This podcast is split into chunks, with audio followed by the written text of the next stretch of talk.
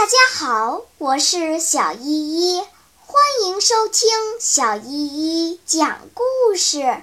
今天我要讲的故事是《捣蛋鬼日记》。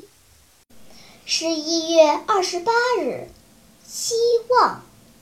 这些天没写一个字，因为我非常忙，要跟上课程进度。在家里，大家为我高兴。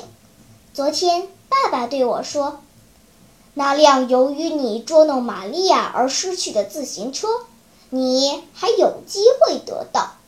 不过，我将再看你一段时间。”十二月一日，鳗鱼事件。今天确实是一个晴朗的好天，外面微风轻拂，使人感到很舒服。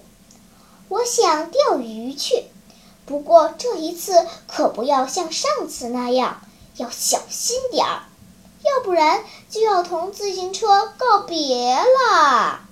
放学后，我去买了新的钓鱼线和鱼饵，便动身到河边去。开始只是钓着些杂草，后来跑掉了两条白响鱼，一直到天快黑时。才钓到一条粗的像大蛇似的鳗鱼，怎么处置它呢？当然，我要拿回家，明天早上吃掉它。为了今天晚上先玩玩，我把它小心地放到客厅的钢琴上。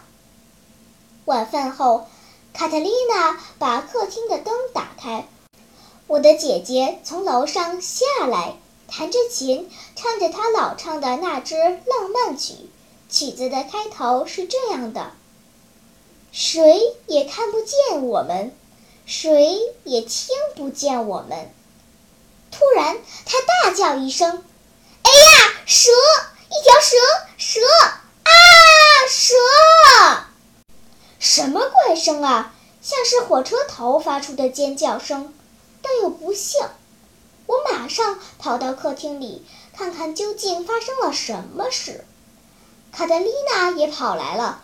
我们看到维吉尼亚像条发狂的狗在沙发上抽搐着。钢琴上肯定有什么东西，我对卡特丽娜说。卡特丽娜走进钢琴一看，马上就没命地跑出家门，大声地叫着：“救命！救命！”这时，邻居来到了我家，大家走进钢琴，也都惊叫起来。那是条鳗鱼，我说，我已经对所有的人都这么大惊小怪厌烦了。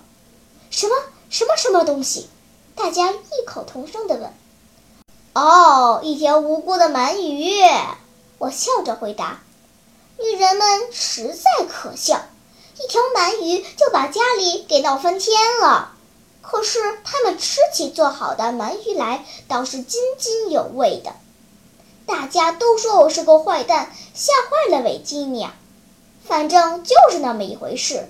尽管我有个倒霉的分不清鳗鱼和蛇的姐姐，但罪过总是我的。